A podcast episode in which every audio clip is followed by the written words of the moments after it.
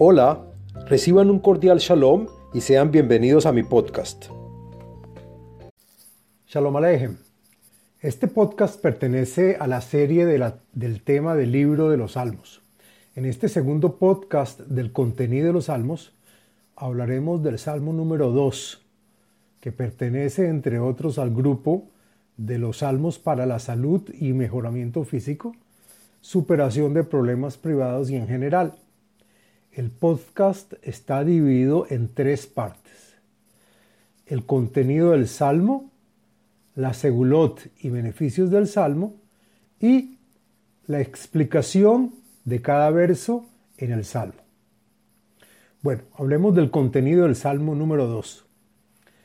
Este segundo Salmo, según los sabios, es la continuación del Salmo número 1, pero es considerado como un salmo por separado.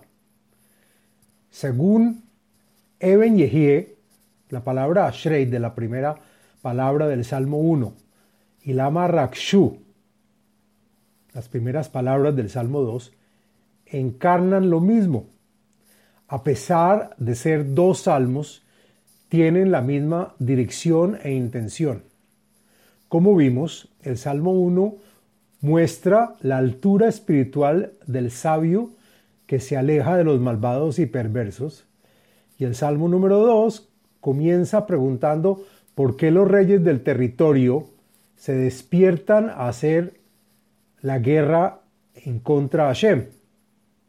Y la guerra es de aquellos que quieren únicamente ver su propio y privado éxito, pidiendo cortar todo lazo que lo una a la palabra de Hashem y a su rey de reyes, el Mesías, y quien es el sabio absoluto. Según Rashi, el texto se refiere al mismo rey David el día de su coronación y es mencionado dentro del Salmo cuando dice, hoy yo nací o salí de usted Hashem, es decir, soy rama de tu tronco. Es importante aclarar que el rey David advierte que está prohibido pedir la venida del Mesías con la misma fuerza e intensidad como quien le pide ayuda a Hashem. Es decir, hay que diferenciar entre el Mesías y el propio Hashem. El que no lo haga así, su final estará perdido. Hay que recibir la luz, pero con muchísimo respeto y cuidado para que el fin sea de nuestro placer.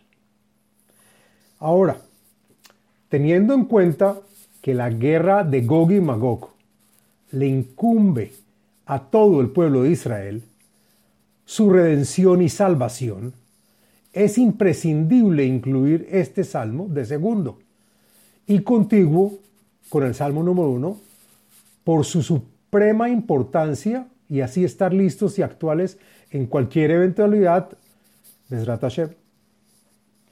Según el Radak y Meiri, el rey David compuso este salmo cuando vio que los Goim se organizaron en su contra y en contra del pueblo de Israel, y por lo tanto el rey David alaba a Hashem por los favores que sí recibió.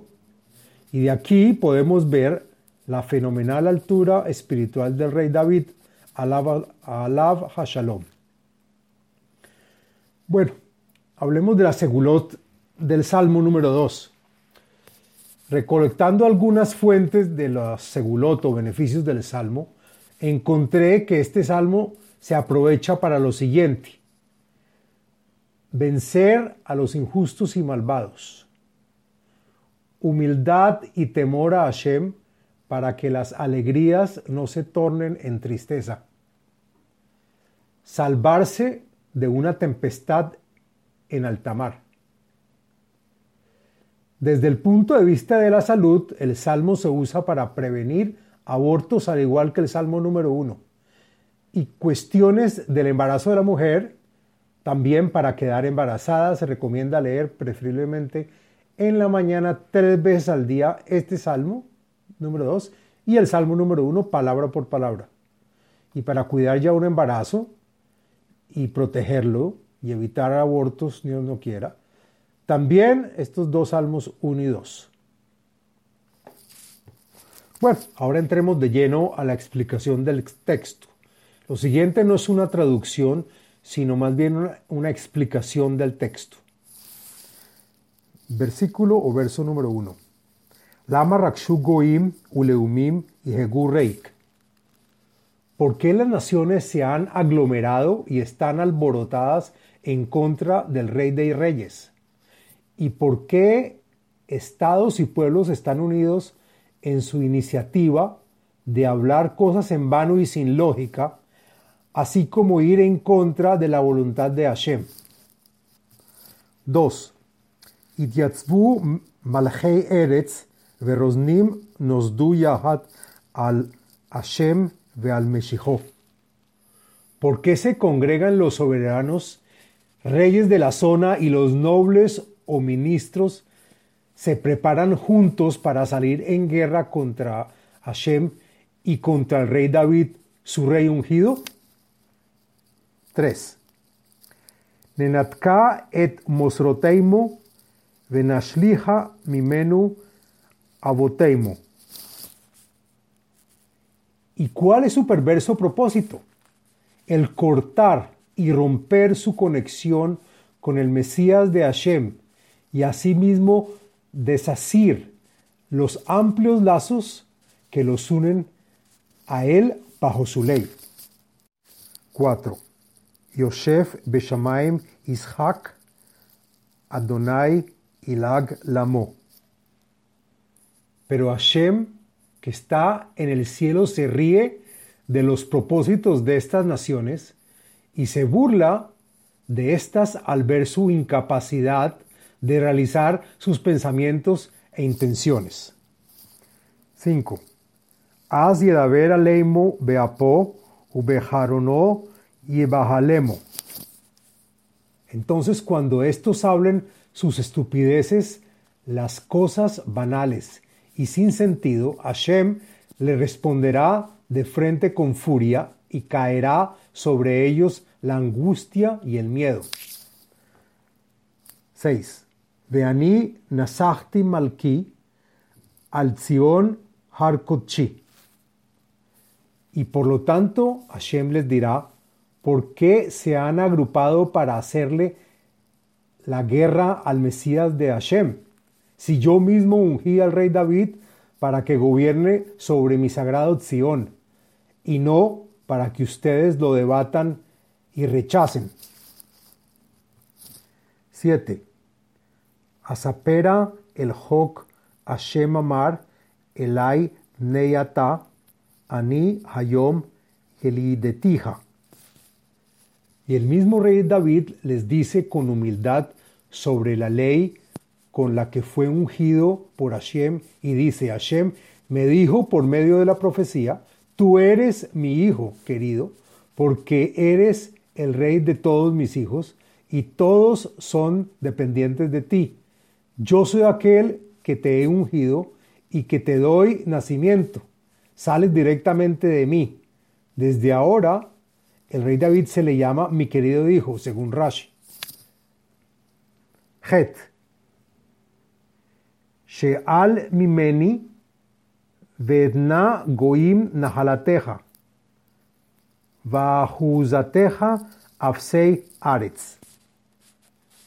Y tal como un padre que le da todos los gustos y los pedidos de su hijo, solicita y pide de mí cada vez que salga en guerra que Hashem entregue en mis manos el territorio de todas esas naciones y su gobierno se extienda hasta todos los confines de la tierra. 9. Teroem Beshevet Barzel Kichli Yotzer Tenaptzem. Asimismo, destruyas a todos los que se levanten en tu contra, con la espada de hierro, tal como una pieza de barro roto que no se puede reconstruir, quedando la pieza vuelta a añicos. 10. Beata melahim askilu, hivasru Shoftei Aretz. Y ahora, ustedes, reyes y soberanos de la zona, entiendan y acepten que no hay lo que hacer para contrarrestar la voluntad de, la voluntad de Hashem. Pues Hashem me prometió y por lo tanto o aprenden de Hashem con amor, es decir, a las buenas, o aprenden a punta de golpes, prohibiciones y juzgamientos para que definitivamente tomen escarmiento y no se rebelen en mi contra. 11. Ibdu et Hashem beira vekilu birada. Sírvanle y reciban la, la soberanía de Hashem con convencimiento y temor, y entonces podrán estar tranquilos y felices en el momento que los malvados comiencen a temblar y desfallecer. 12. Nashkubar, pen ye'enav vetoavdu derech, ki iv'ar kimatapo ashrikol joseibo. Apresúrense a servirle y aceptar el mando de Hashem de forma ingenua y honesta, pues si no Hashem enfuriará y los desaparecerá del mundo en cualquier momento. Entonces será muy tarde para el arrepentimiento, y en ese momento solo los bienaventurados que escucharon a Hashem y aceptaron su mandato estarán cubiertos y podrán estar confiados en él. Fin del Salmo número 2. Les habló Abraham Eisenman, autor del libro El ADN espiritual, método de iluminación espiritual. Sitio web abrahameisenman.com